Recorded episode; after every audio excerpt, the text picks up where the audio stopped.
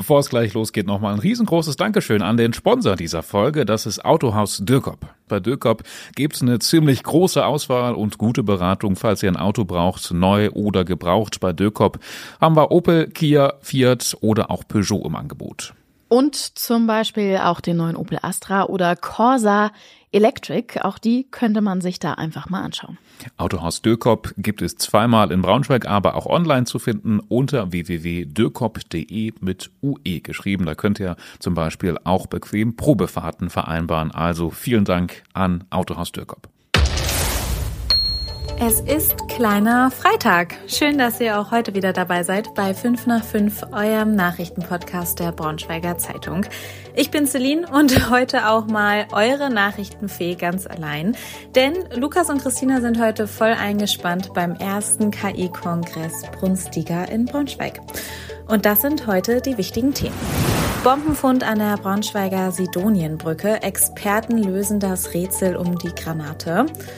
Und Brände in Salzgitter und in Wolfsburg. Eine Person schwebt in Lebensgefahr. Was eine Nachricht gestern Abend in Braunschweig. Bombenfund in der Oka. Gegen 18 Uhr gestern Abend war Großalarm auf der Sidonienbrücke. Metallangler wollten eigentlich die Oka von unnützem Schrott befreien. Vielleicht habt ihr die schon mal gesehen. Die sind öfters in Braunschweig unterwegs. Die stellen sich dann oben auf die Brücke und angeln sozusagen mit einem mega starken Magneten da den Schrott raus. Und an der Sidonienbrücke dann gestern Abend plötzlich eine Granate.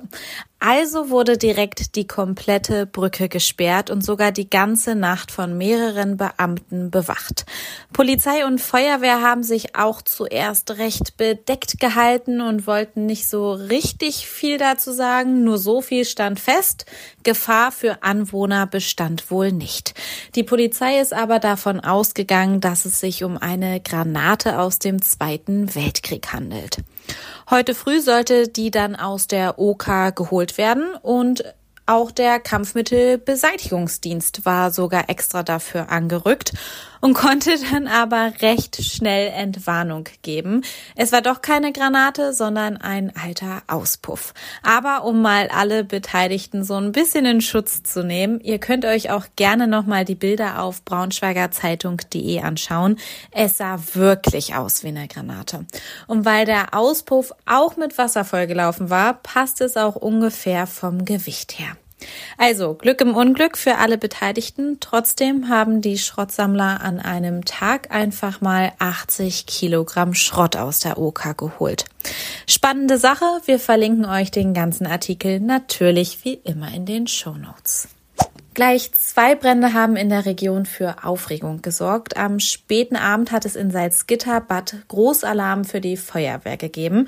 In einem Innenhof hat ein Holzbalkon gebrannt und der war auch nicht so leicht zu löschen. Das Haus war ziemlich verwinkelt und das Feuer wäre dann sogar auch fast noch auf das Nachbargebäude übergegangen. Die Feuerwehr konnte das nur verhindern, indem sie dort das Flachdach abmontiert hat. Zeitgleich von oben und von unten. Alles ziemlich aufwendig. Deswegen hat das alles die gesamte Nacht gedauert. Das Wichtige ist aber, dass die Bewohner nicht verletzt worden sind. Sie konnten sich alle selbst aus dem Haus retten. Allerdings sind die Wohnungen jetzt erstmal nicht bewohnbar. Die Menschen kommen aber zum Glück jetzt erstmal alle bei Freunden und Bekannten unter. Und eine wirklich kuriose Sache gab's auch noch. Als die Polizei ankam, hat sie direkt erstmal eine Fuhre Waffen übergeben bekommen. Da haben die Beamten bestimmt auch nicht so schlecht gestaunt, war aber eigentlich total sinnvoll und auch vorbildlich. Nämlich in einer betroffenen Wohnung lebt ein Jäger und damit nichts mit der Munition etc. passiert, hat er die Waffen mit rausgenommen und sie den Beamten dann einfach auch direkt übergeben. Was genau da aber eigentlich passiert ist, das muss jetzt erstmal die Polizei klären. Auch in Wolfsburg gab es heute Morgen einen echt heftigen Brand und der verlief leider nicht so glimpflich. Ein Einfamilienhaus stand in Flammen. Zwei Menschen wurden dabei sogar schwer verletzt. Eine Person schwebt derzeit auch noch in Lebensgefahr. Die Hausbewohnerin wurde morgens von einem Rauchmelder geweckt und alarmierte dann sofort die Polizei und Feuerwehr. Wie es zu dem Brand kommen konnte, haben uns die Rettungskräfte bisher noch nicht mitteilen können. Die Ermittlungen zur Brandursache laufen noch. Die Artikel sowohl aus Salzgitter als auch aus Wolfsburg verlinken wir euch wie gewohnt in den Show Notes. Und das war heute sonst noch wichtig. Es ist das Derby, dem alle entgegenfiebern. Eintracht Braunschweig gegen Hannover 96. Erste Vorboten zwischen den Fans hat es ja schon gegeben und jetzt ist auch der Termin richtig fest. In genau einem Monat, am 5. November um 13.30 Uhr, ist Anstoß im Stadion in Hannover. Also für alle Fans heißt es jetzt Karten sichern. Wir halten euch natürlich auf dem Laufenden. In Artikel findet ihr auch alle anderen Spiele, die jetzt terminiert sind. Nicht wundern, wenn ihr in Braunschweig am Wochenende den Wasserhahn aufdreht und das Wasser sieht irgendwie so ein bisschen trüb aus. Das liegt an Reinigungsarbeiten bei den Harzwasserwerken. Da kommt unser Trinkwasser ja her. Das Ganze kann von Freitag bis Sonntag dauern, aber ist gesundheitlich überhaupt nicht bedenklich, sagen die Harzwasserwerke. Ihr könnt also alles wie gewohnt nutzen. Es sieht höchstens ein bisschen trüb aus. Und in Braunschweig findet heute der erste Braunschweiger KI-Kongress überhaupt statt, die Brunstiga.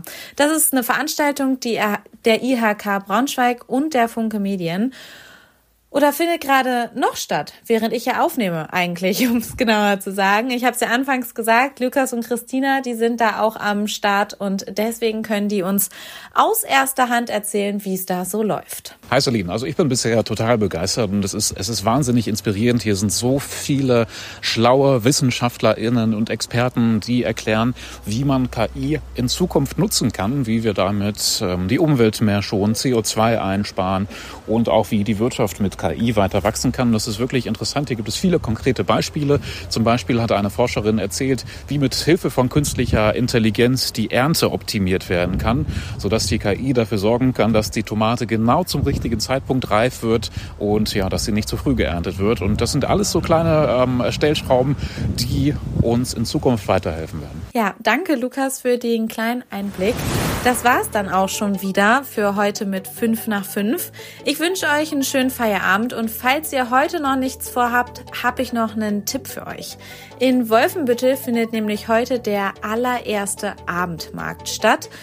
Also wie Wochenmarkt, nur eben abends, dann können vielleicht auch ein paar mehr Leute hingehen. Ging um 16 Uhr schon los und geht noch bis 20 Uhr. Schaut da einfach mal vorbei und wenn ihr Kritik, Fragen, Anmerkungen oder sonst was habt, dann wisst ihr, ihr könnt uns immer eine Mail schreiben an 5 nach 5 at funkemedien.de oder ihr schreibt es uns per WhatsApp. Die Nummer findet ihr wie immer in den Shownotes. Dann bis morgen. Tschüss.